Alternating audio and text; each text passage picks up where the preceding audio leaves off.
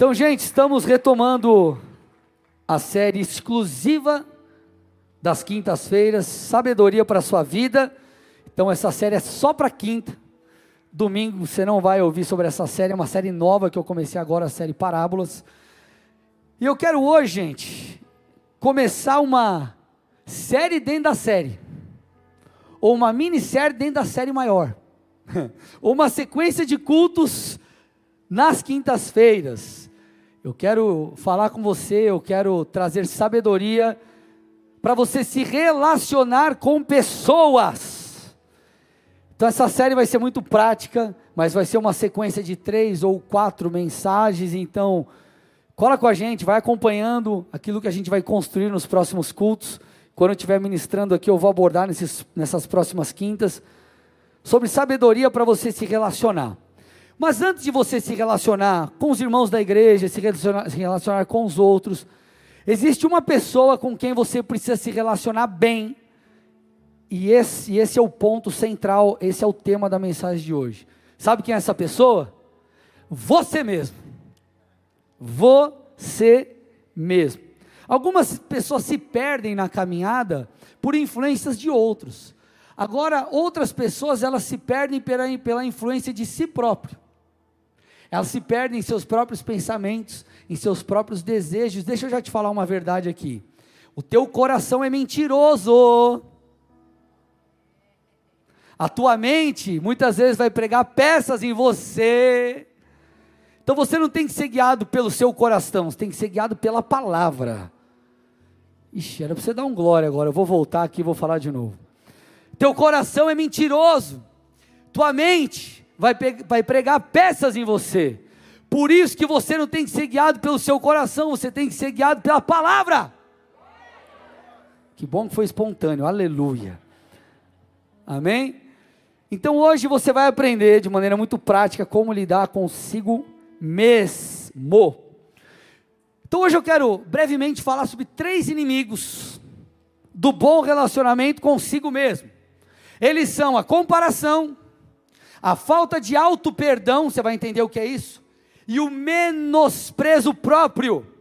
Comparação, falta de auto-perdão, se assim eu posso dizer, e o menosprezo que por vezes você tem consigo mesmo.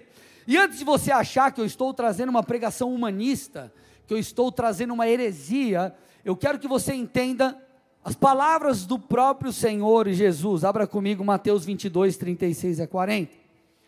Chegaram para Jesus e perguntaram assim: Jesus, qual que é o grande mandamento da lei?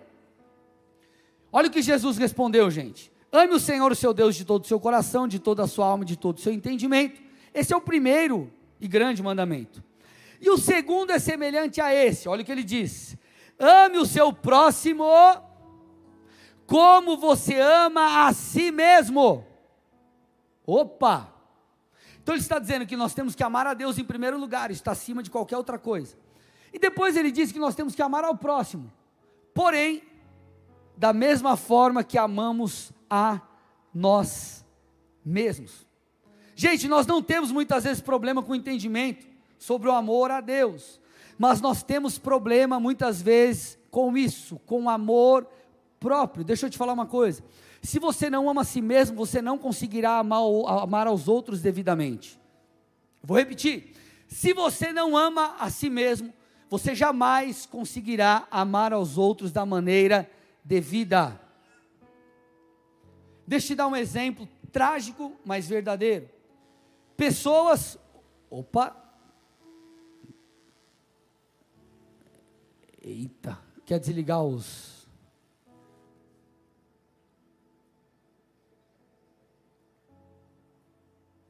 Vamos lá, vamos lá. É ao vivo, gente, é ao vivo, aleluia. Vocês estão me ouvindo? Galera da internet, está ouvindo? Qualquer coisa você dá um comentário, alguma coisa, tá? Então vamos lá, um exemplo disso, de pessoas que elas. Deixa eu voltar aqui que eu me perdi aqui. De pessoas. Tá falando do que, gente? Hã?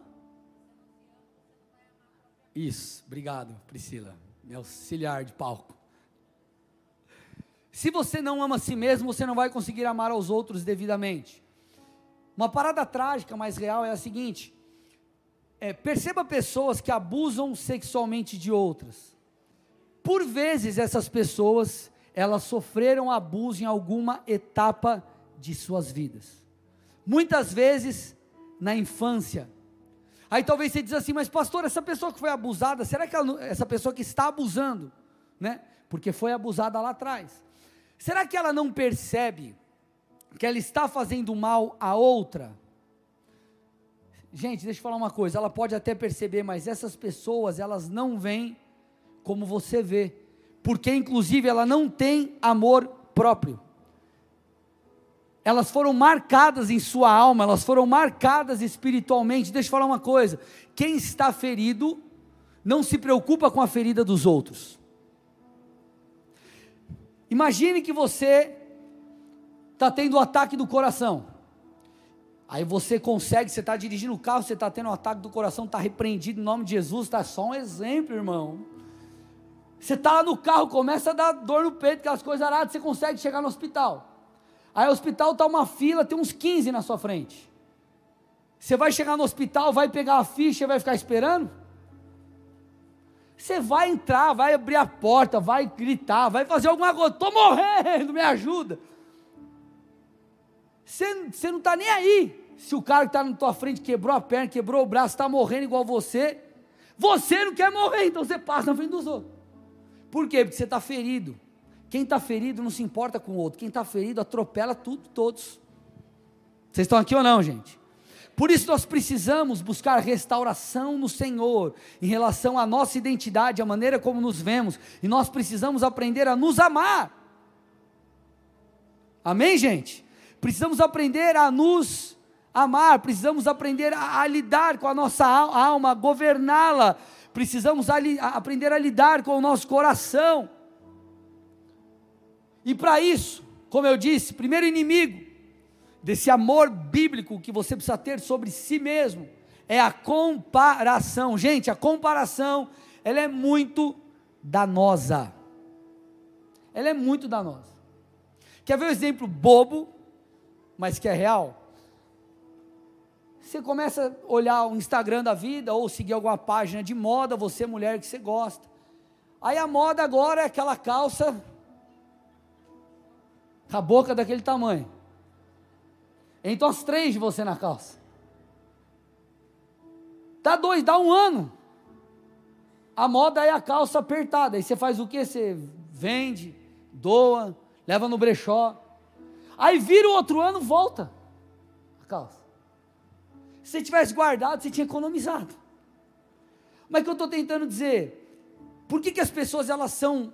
É, é, muda e as pessoas elas, elas vão mudando junto com tudo isso? Porque elas se comparam, porque há um estereótipo de moda, de beleza e todas essas coisas.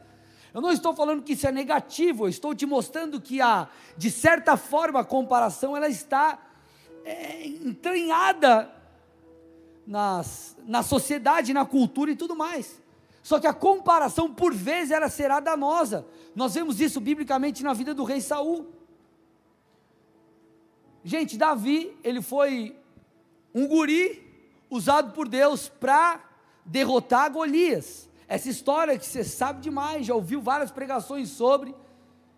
Ela fala sobre um livramento que Deus estava trazendo sobre a nação através daquele jovem. Só que ao invés de Saul olhar para isso e falar graças a Deus porque Davi se levantou, ele invejou aquele menino.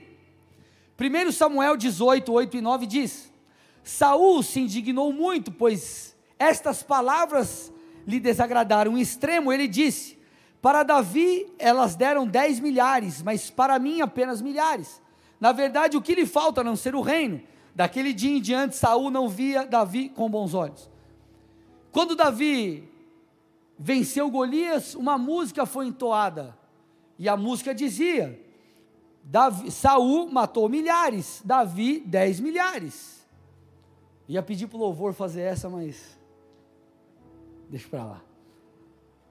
Então, Saul ficou com inveja. E ao invés de ele olhar e falar, puxa, há um súdito no meu reino que foi um instrumento de Deus para trazer salvação, ele olhou com inveja.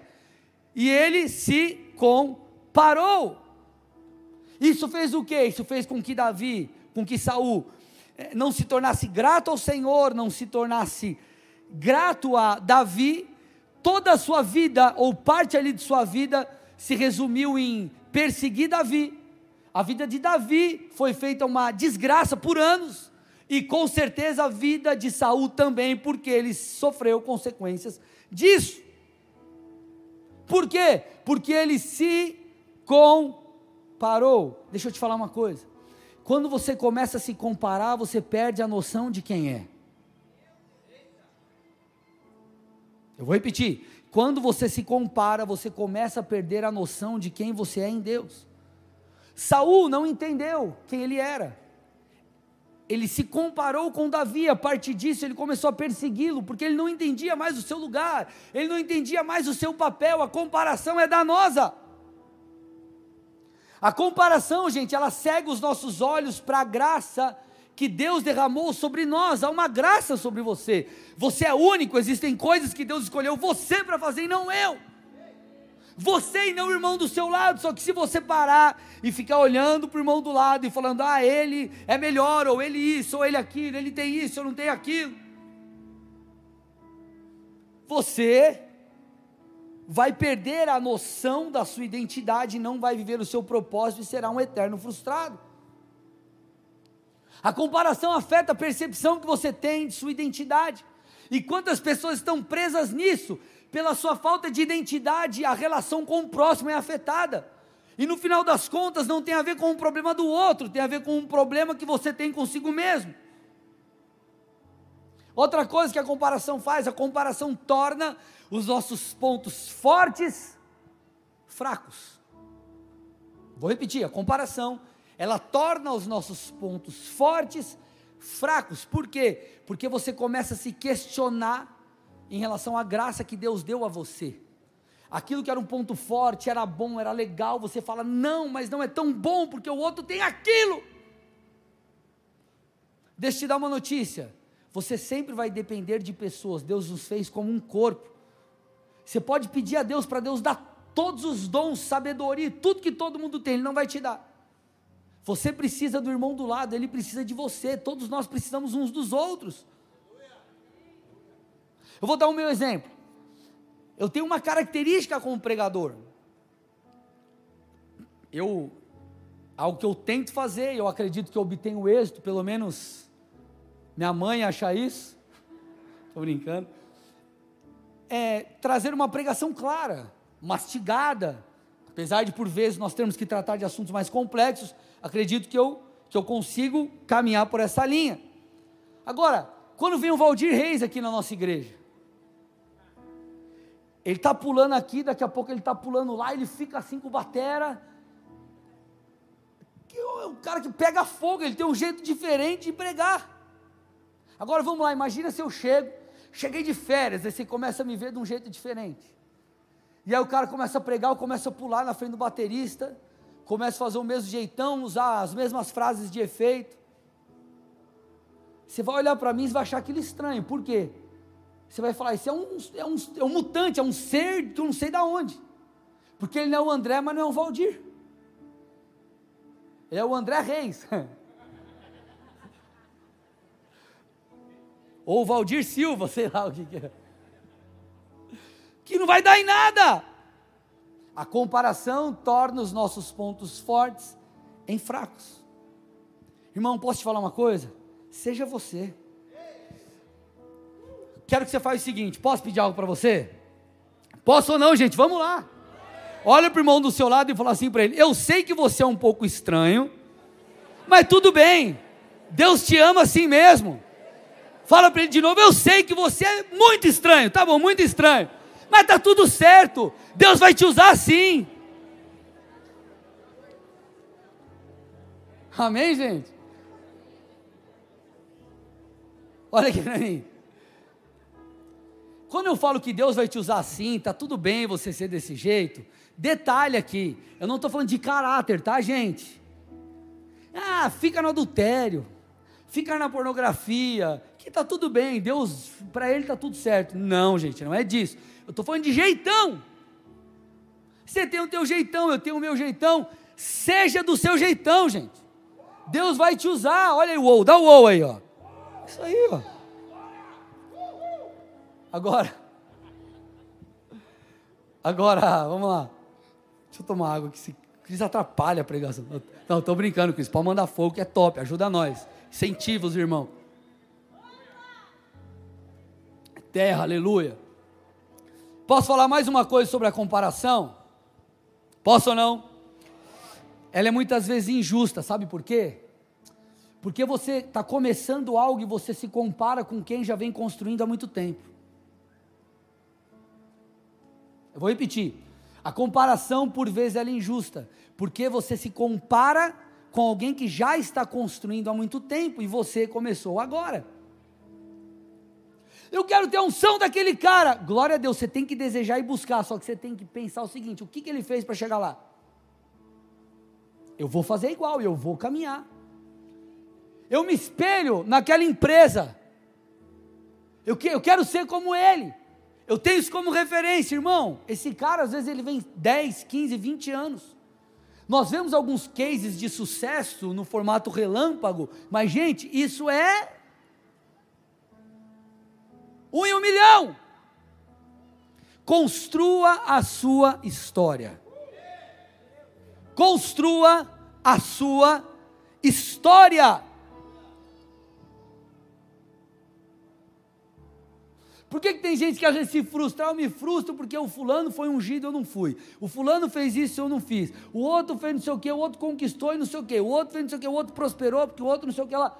Porque às vezes você não avalia a história, hein, irmão, entenda uma coisa antes de uma planta crescer e dar frutos, a raiz tem que estar firmada. E às vezes você quer aparecer aqui, mas você não cresceu para baixo.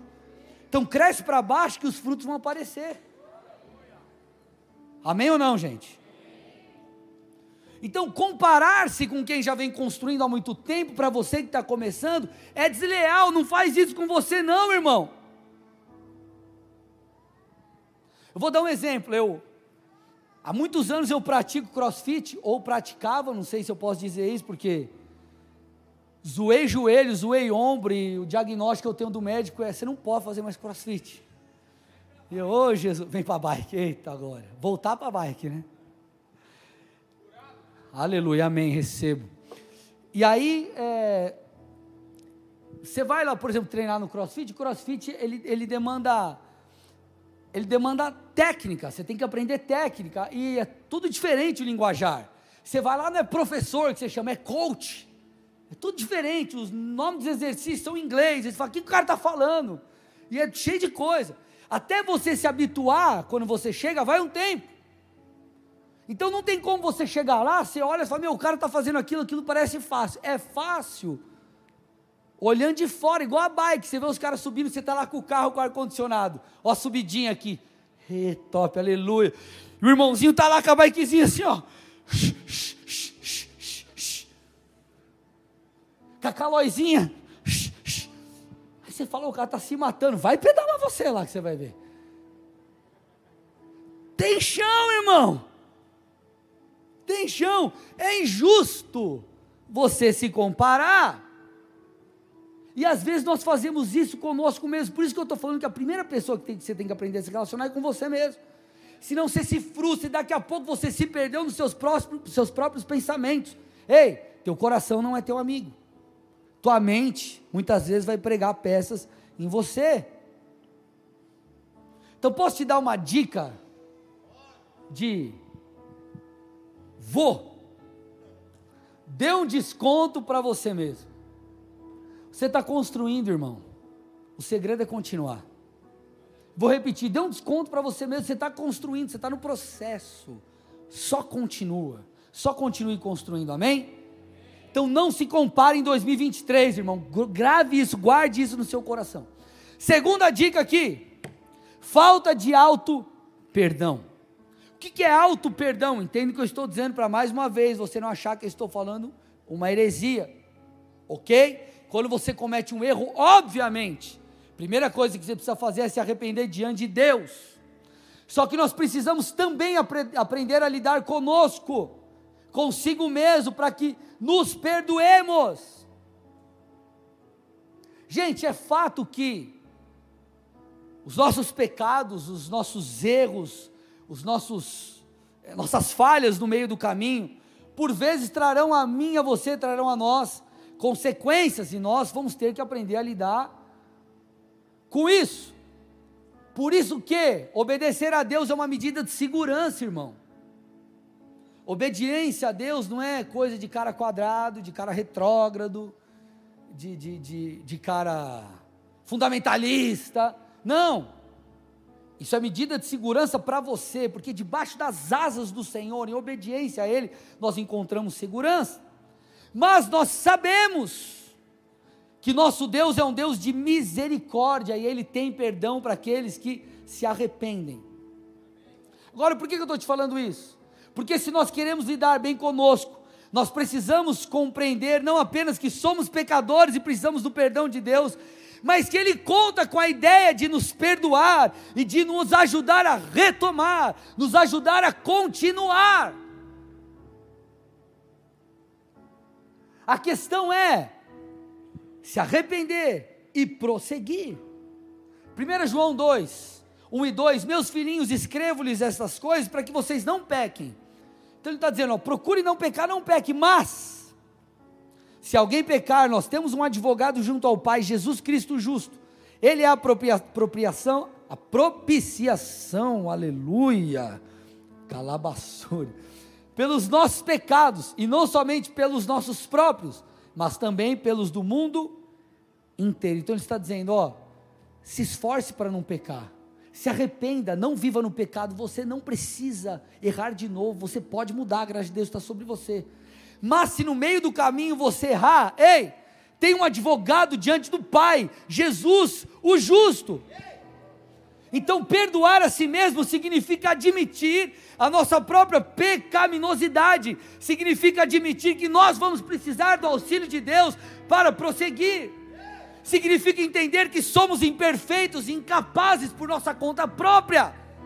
Isso faz de mim e você, de você humildes, humildes para buscarmos a Deus e buscarmos graça diante dEle.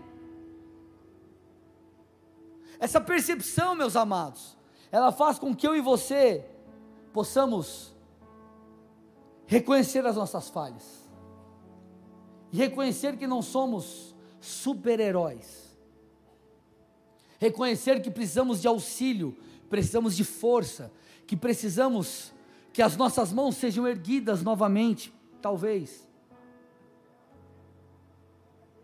Você que é líder, irmão, você não é um super-homem, Deus nem espera isso de você. Ele espera que você demonstre ou se achegue diante dele com as suas fraquezas, porque nisso você será fortalecido. Paulo diz: quando nós chegamos diante de Deus e reconhecemos a nossa fraqueza, então Ele nos fortalece. Às vezes eu paro e penso e falo: puxa, por que, que Deus me escolheu? Por que, que Deus te escolheu? Porque nós não somos capazes. E dessa forma o nome dele é glorificado, porque as pessoas vão olhar para você e vão falar: como você foi usado. Então, meu irmão, perdoe a si mesmo. Perdoe a si mesmo. Cara, eu errei, eu falhei. Às vezes nós falamos assim: como que eu pude fazer isso? Essa afirmação, ela já demonstra arrependimento, ela demonstra que você, que caiu a ficha que você teve clareza em relação ao seu erro. Então, meu irmão, vamos lá, se arrependa diante de Deus e recomece. Esse exemplo é muito claro na vida de Davi. Davi se relacionou com a mulher de Urias, tomou ela por mulher, Batseba, e nesse caso que ele teve com a mulher de outro, ela engravidou. Davi, para tentar dar um jeito, ele faz um esquema. Urias estava na frente de batalha, chama Urias e tenta fazer com que Urias se deitasse com a sua esposa, para que Davi pudesse, ou eles pudessem acobertar a, a, o nascimento dessa criança e falar que ela é de Urias. Urias era tão leal a Davi, ao seu reino, que ele falou: Não, eu não consigo ver meus irmãos na frente de batalha lutando e eu aqui em casa com a minha esposa. Então ele não se deita com a mulher, então Davi tem uma outra ideia, muito mais macabra e pior. Davi manda Urias para frente de batalha, colocado numa condição onde ele seria morto, o que de fato acontece. Então nós vemos que Deus levanta Natão, profeta, para confrontar Davi. Natan conta uma história, demonstra ou mostra o pecado de Davi. Davi então se arrepende diante do Senhor e segundo Samuel 12, 13 mostra isso. O texto diz, então Davi disse a Natan, pequei contra o Senhor, e Natan respondeu, também o Senhor o perdoou, e você não morrerá. Então o Senhor disse assim através de Natan para Davi: Davi, você não vai morrer, mas ele traz uma consequência. E o texto continua, verso versículo 14. Mas porque com isto você deu motivo a que os inimigos do Senhor blasfemassem, também o filho que lhe nasceu morrerá. Então Natan foi para sua casa e o Senhor feriu a criança que a mulher de Urias teve com Davi. E a criança adoeceu gravemente. Davi suplicou a Deus pela criança. Davi jejuava e entrando em casa passava a noite deitado no chão. Então os anciãos do seu palácio se aproximaram dele para o levantar do chão, porém ele não quis e não comeu com eles. No sétimo dia a criança morreu. E os servos de Davi ficaram com medo de informá-lo que a criança estava morta, porque diziam: quando a criança ainda estava viva, viva, falávamos com ele, mas ele não dava ouvidos à nossa voz. Como então vamos dizer a ele que a criança morreu? Poderá fazer Davi alguma loucura mas Davi notou que os seus servos cochichavam uns com os outros e entendeu que a criança havia morrido. Então perguntou: A criança morreu? Eles responderam: Morreu. Olha o que o texto diz. Então Davi se levantou do chão, lavou-se, ungiu-se, trocou de roupa, entrou na casa do Senhor e o adorou. Depois voltou para o palácio e pediu comida, puseram-no adiante dele e ele comeu. Davi cometeu um grande erro um terrível erro. A consequência do pecado o alcançou, aquela criança foi, foi, foi morta, enquanto estava naquele processo, Davi clamou, orou, jejuou, mas a criança veio a falecer. Porém, Davi, passado isso, ele entendeu que não podia continuar prostrado. Ele havia se arrependido do seu erro, havia clamado a Deus por uma intervenção, porém ele entendeu e disse: Cara, vida que segue não no aspecto negativo, como alguém que é indiferente com a situação. Ele não esteve indiferente com tudo aquilo, mas ele se levantou e falou: Cara, eu preciso seguir minha vida. Beleza, eu tive que lidar com as consequências e vou ter que lidar com isso, ok, mas eu encontrei perdão em Deus, o Deus de misericórdia vai me ajudar, eu vou seguir, eu vou retomar, eu vou prosseguir. Quantas pessoas não estão presas, queridos, em coisas lá de trás? Ei, meu irmão, para você avançar, você precisa lidar consigo mesmo. Perdoe a si mesmo. Vocês estão aqui ou não? Agora, terceira dica aqui para vocês. É, não se menospreze. Então nós já aprendemos. Qual foi o primeiro ponto? Já esqueci. Hã? Não se compare, aleluia, obrigado. Segundo, perdoe a si mesmo. Ok? Agora, entenda, perdoar a si mesmo não é, eu vou fingir que nada aconteceu, é arrependimento, irmão, joelho no chão, não vou fazer de novo, vou mudar, ok? E você perdoa a si mesmo e segue, senão você vai ficar num ciclo vicioso. E terceira coisa, não se menospreze. Deixa eu falar uma coisa aqui, em Deus, você é incrível. Talvez você diga assim, pastor, isso é frase de coach. Mas deixa eu te falar, entenda o que eu disse aqui. Em Deus, você é incrível. Em Deus, você pode. O que eu estou tentando te dizer aqui com isso? Fazendo essa, essa brincadeira com você. Que na verdade tem um fundo de verdade. Por vezes nós não avançamos, sabe por quê? Nós não acreditamos em nós mesmos. Sua mãe acredita em você. Sua mulher acredita em você. Seu marido acredita em você. Até o vizinho acredita em você. Você montou um negócio, postou na rede social, o vizinho curtiu, mandou foguete, mandou palma, disse: Vai, Tafarel. E você está lá remoendo, remoendo, não acreditando em você. Deus já confirmou. Vai, filhão, Deus está na torcida lá. Igual tua mãe, não sei quantos aqui já tiveram a oportunidade de, na época que você ia na escolinha de futebol, sua mãe torcer por você. Quem já teve isso? Quem tinha mãe, que era aquela mãe escandalosa, que ficava, só faltava um pompom na mão e falava, vai, vai filho. Aí você está lá na zaga, tirando a bola do atacante. Minha mãe era uma dessas. E muitas vezes o Senhor está lá, vai filhão, estou contigo, te ungi, te dei graça. E você está lá, será? Ai meu Deus. Deixa eu te falar uma coisa. Se você não acreditar que grandes, que grandes coisas estão por vir, quem vai acreditar? Irmão, você tem que acreditar em você mesmo. Você tem que acreditar que Deus vai cumprir aquilo que Ele prometeu.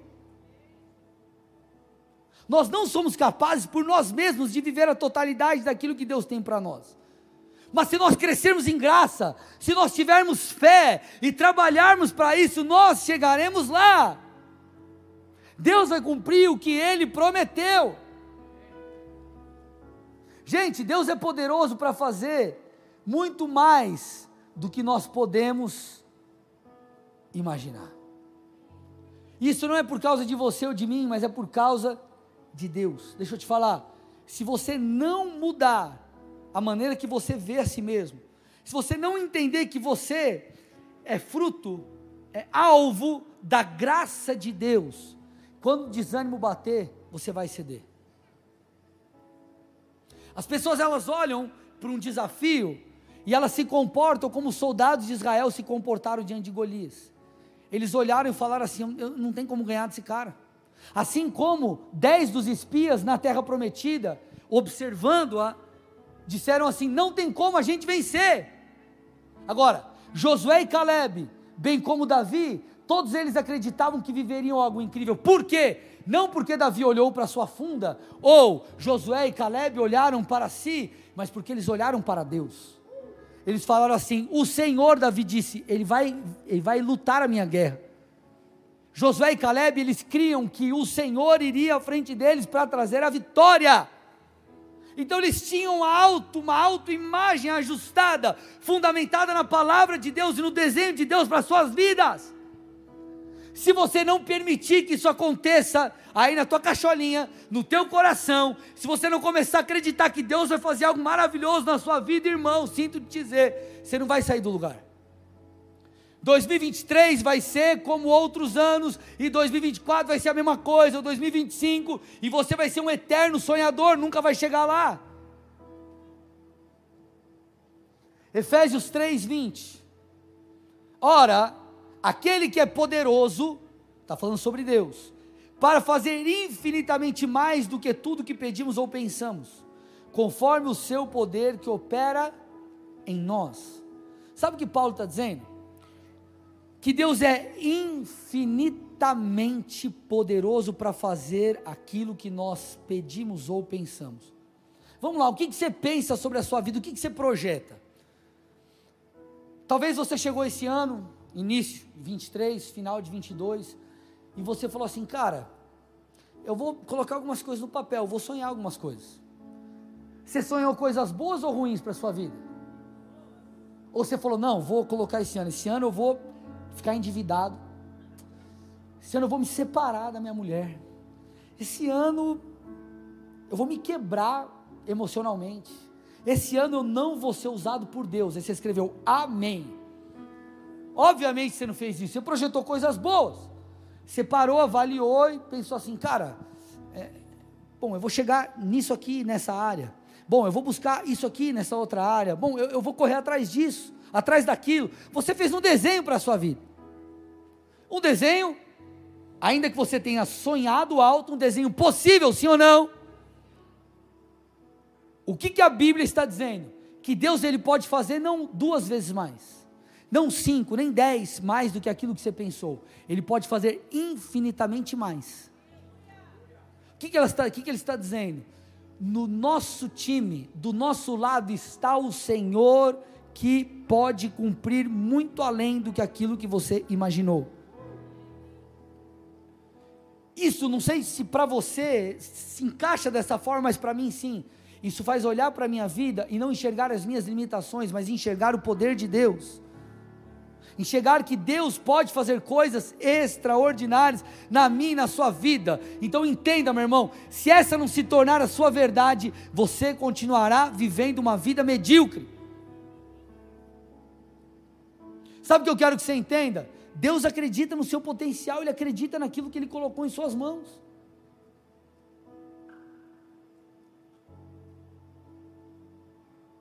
Você precisa crer e você precisa desenvolver. Você precisa começar a permitir sonhar os sonhos de Deus para você. Eu não estou dizendo que Deus tem um compromisso com aquilo que você simplesmente quer.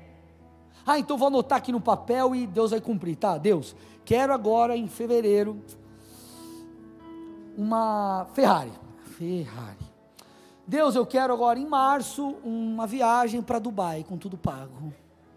Não estou falando que Deus é o gênio da lâmpada mágica para a sua vida, irmão.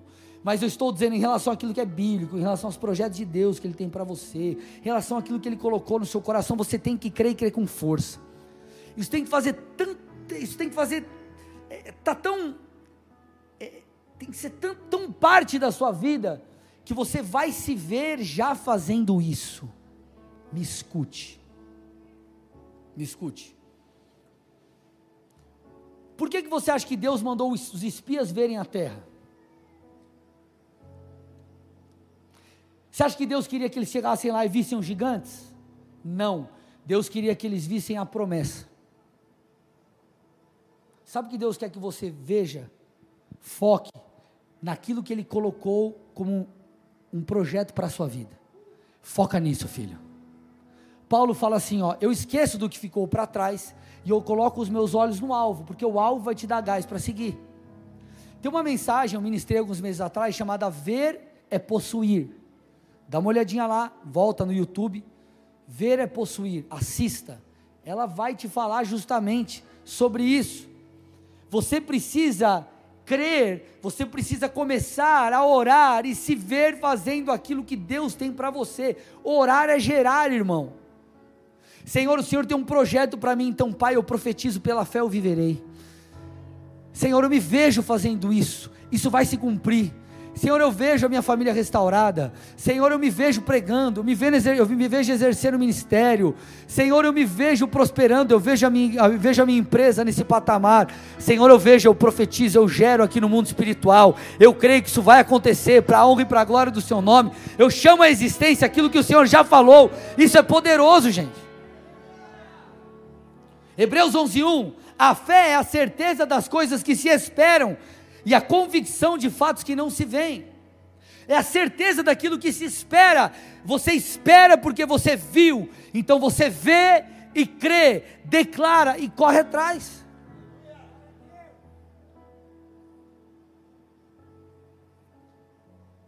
E corre atrás.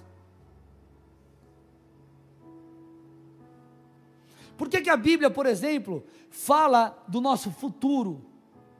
fala do arrebatamento, fala da volta do Senhor, é para trazer esperança, é para que a gente possa ver, conhecer e então projetar e buscar. Deixa eu te falar uma coisa. Se você está parado, se tua vida nas mais diversas áreas está no mesmo lugar, parte disso, sabe por quê? Porque você não consegue se ver melhor, você não consegue se ver mudado, você não consegue se ver transformado. Quando você vai para a carta de Pedro, Pedro fala assim: ó, vocês são nação santa, sacerdócio real, povo de propriedade exclusiva de Deus. Sabe o que ele está dizendo? Ei, igreja de Jesus, vocês são assim. Você acha que ele estava falando para pessoas perfeitas ou imperfeitas, gente? Imperfeitas. Só que ele está dizendo: essa é a sua identidade, esse é o seu alvo. Você precisa correr atrás disso, você precisa se ver assim. Então você, como filho de Deus, precisa olhar: Deus me vê como alguém santificado. Esse é o meu alvo, então eu vou me santificar, Jesus. Eu me vejo assim, eu vou correr atrás disso. Por isso que a Bíblia fala sobre levar os nossos pensamentos cativos a Cristo. Sabe como começou o meu chamado pastoral? Deixa eu contar para vocês. 2006, eu me converti em novembro de 2003. 2006, estávamos num retiro da Bola de Neve lá em Florianópolis. E eu estava brigado com a pastora, na época ela era minha namorada. Estava brigado com ela e eu lembro que uma das questões que nós tivemos a crise, ou que fez com que a coisa se tornasse um pouco mais densa, era que ela tinha convicção do chamado pastoral dela, e eu não sabia que eu seria um pastor. E eu lembro que eu procurei um líder de célula, né, enfim, eu conversei com ele, falei, cara, acho que não vai dar certo o nosso relacionamento, me aconselhando com ele, né, tal, tal, tal, tal, tal, e uma das coisas é porque ela tem um chamado pastoral e eu não tenho.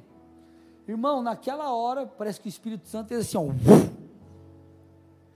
cara foi tomado pelo Espírito, ele começou a profetizar várias coisas na minha vida, e uma delas era, ou foi, Deus vai te mostrar, Deus vai te dar uma experiência que você será um pastor. Naquele dia nós fomos para o culto, foi antes do culto, nós estávamos ali num lugar, fomos para a igreja, para o culto.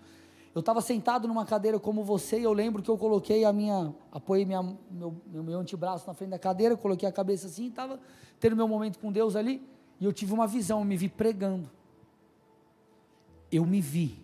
Aquilo mudou a minha história. Deixa eu te falar. Quando você se vê conforme a imagem, o projeto de Deus para você, sua história será mudada. Sua identidade será mudada, porque você começará a correr atrás disso, do projeto de Deus para você como nunca antes. Isso vai te dar gás, essa é a imagem que você precisa trazer sobre você.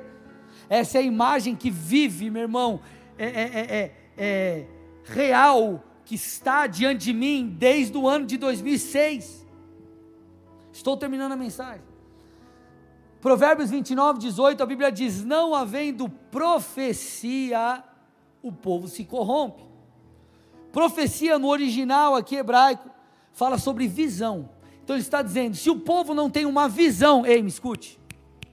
Se o povo não tem uma visão, se o povo não tem um objetivo, se o povo não tem um lugar para ir, ele se corrompe. Entenda por corromper, ele não chega lá. Ele para no meio do caminho. Então a Bíblia está dizendo: ei, se você perder de vista o alvo, se você perder de vista quem Deus é, ou melhor, quem você é em Deus, se você perder de vista a sua identidade, se você se menosprezar, você não chegará lá. Então não basta você me escute, não basta você acreditar que Deus pode fazer, você tem que ter certeza que Ele fará. Escute, não basta você acreditar que Deus pode fazer, você tem que ter certeza que Ele fará, e isso vai acontecer quando você ver. Por isso você tem que começar a pedir: Deus, me mostre quem eu sou. Deus, abre os meus olhos espirituais. Eu quero ter uma experiência em relação ao meu futuro. Eu quero que a Bíblia faça sentido. Eu quero que a direção do Senhor faça sentido para mim. Entenda uma coisa, meu irmão e minha irmã: sonhos e visões são uma linguagem espiritual. Deus muitas vezes vai usar isso para falar com você.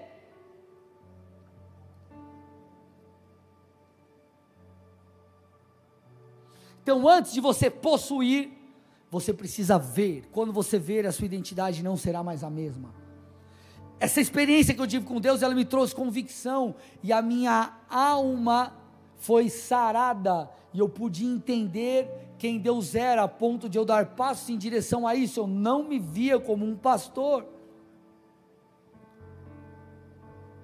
Quando você vê, quando eu falo ver, eu falo ter uma experiência, uma convicção, uma certeza dentro de você sobre o que Deus tem para a sua vida, sobre o desenho profético dele para você, tudo será diferente. Gênesis 15, 5 e 6. Sabe como Deus convenceu que Abraão, um idoso, um idoso, gente, que não podia ter filhos, seria pai, não apenas de uma criança, mas de uma multidão pela sua descendência? Olha o que a Bíblia diz. Então o Senhor levou Abraão para fora de onde ele estava e disse: Olhe para os céus e conte as estrelas, se puder contá-las. E ele lhe disse: Assim será a sua posteridade. Olha o que o texto diz: porque Abraão viu, ele creu. e isso lhe foi imputado por justiça. Pastor, eu tenho problemas na minha identidade, eu me menosprezo. Ei, peça a Deus para que você veja. Quando você ver, tudo será diferente. Abraão viu e creu, você verá e crer e crerá. Eu vou profetizar aqui. Esse trimestre será um trimestre onde você terá experiências poderosas com Deus em relação à sua identidade. Ver é possuir. Se é para Jesus, dê uma salva de palmas, aleluia.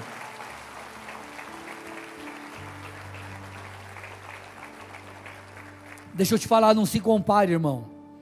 Deus tem uma história para você. Ele tem um caminho para você. Ah, mas com o irmão foi em seis meses. Tá, com o outro é com dois anos, com o outro é com três, com o outro é dois meses, com o outro é um mês. Eu namorei sete anos para casar. Tem gente que namorou dois, tem gente que namorou um, por aí vai. Cada um tem uma história. Se você ficar se comparando com o outro, irmão, ei, não vai dar certo. Quem constrói obedece processos. E quem obedece processos, observa princípios, vai chegar lá. O problema é que você quer pular degraus. Só que pular degraus vai te impedir de viver aquilo que Deus tem. Sabe por quê? Porque Deus tem um tempo. E se você acelerar essa subida na escada, quando chegar lá em cima, sabe o que vai ter te esperando? Nada. Agora, se você esperar der tempo ao tempo, obedecer a Deus, passar pelos processos e chegar no timing divino, quando você chegar lá no topo, a bênção de Deus vai estar te esperando. Então não se compare, viva a sua história. Deixe o Senhor ser o Senhor da sua história. Peça a Ele para que você veja. E, se no meio do caminho algo aconteceu, peça perdão a Deus e perdoe a si mesmo. Vamos continuar, gente. Vamos seguir. Quantas pessoas que nós vemos, o cara de repente veio na igreja, se desviou, se esfriou, ei meu irmão, recomeça. Talvez um dia você foi usado por Deus e você diz assim: Isso me feriu, isso me frustrou, meu irmão, recomeça. Será que você não está percebendo que Satanás está usando isso para te prender? Será que você não percebeu que questões emocionais elas são é, o alvo, o ponto de ataque de Satanás? Talvez Satanás não vai conseguir te derrubar por questões morais, mas se você não parar e lutar com as ferramentas certas, ele vai te derrubar com essa questão emocional que você está enfrentando. Então, meu irmão, se levante. Se levante. Vocês estão comigo, gente? Eu vou profetizar aqui de novo: Deus fará coisas poderosas no ano de 2023. Eu estou decidido a fazer de 2023 o melhor ano da minha vida. Eu peço que você faça isso. Decida dar uma virada na sua vida financeira, profissional, sua vida espiritual. Busque a Deus como nunca antes. Ore como nunca antes. Se posicione como nunca antes. Pare de ficar nesse ciclo. Vamos lá, gente, vamos se levantar. Deus tem grandes coisas para fazer na nossa vida e tudo começa com a maneira que você lida consigo mesmo. Relacionamentos são algo é algo poderoso. Deus usa pessoas para te abençoar, pessoas para você abençoar. São relacionamentos, pessoas que Deus usa para nos amadurecer, para nos fazer crescer. Relacionamento é algo incrível, é algo que Deus vai usar. Agora, para você se relacionar de maneira sadia com os outros, você precisa primeiramente estar bem resolvido. Então, eu creio que se você aplicar essas três lições, nós poderemos falar de tantas outras. Eu creio que isso vai te ajudar em todo esse processo. Feche seus olhos e curve sua cabeça em nome de Jesus.